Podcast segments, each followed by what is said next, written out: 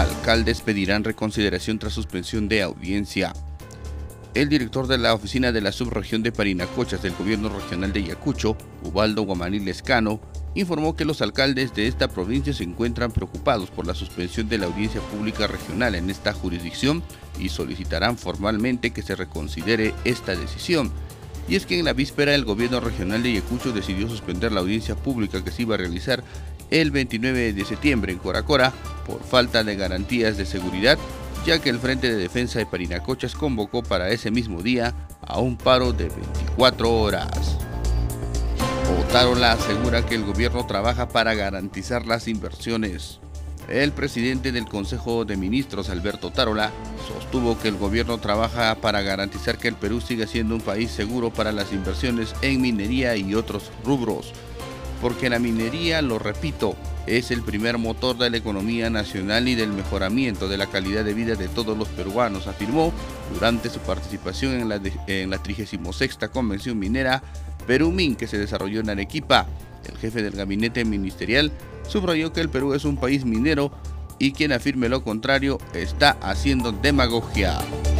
Invocan a autoridades no dejar morir el turismo.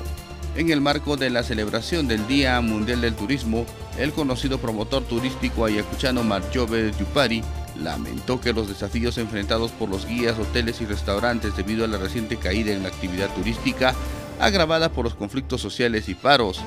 Estamos en una reactivación total. Este año después de Semana Santa, que fue un colapso para nosotros, no hay ningún suficiente servicio adecuado en temporada alta. Nos falta mejorar, eso mencionó.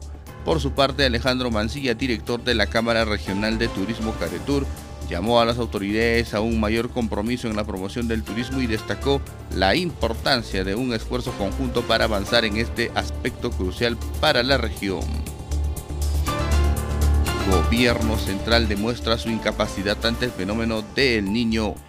El analista político y exministro Rudecindo Vega señaló que el país sufrirá en simultáneo los fenómenos del niño global y el niño costero, ya que el gobierno central y otras autoridades no han realizado obras de prevención ni un plan de contingencia ante daños futuros.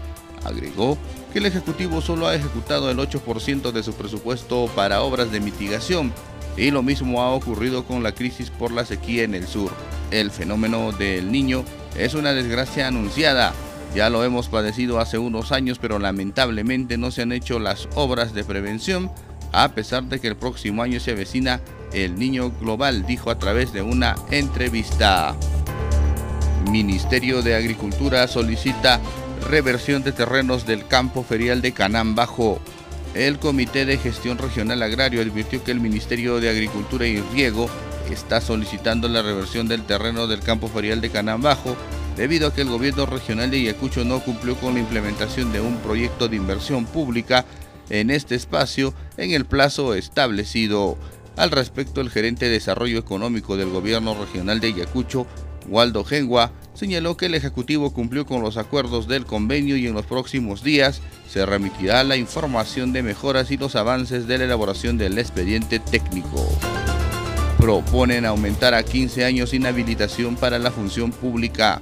La congresista Patricia Chirinos de Avanza País presentó un proyecto de reforma constitucional con la finalidad de aumentar a 15 años el plazo de inhabilitación para la función de ejercicio en función pública como resultado de un juicio político del Parlamento.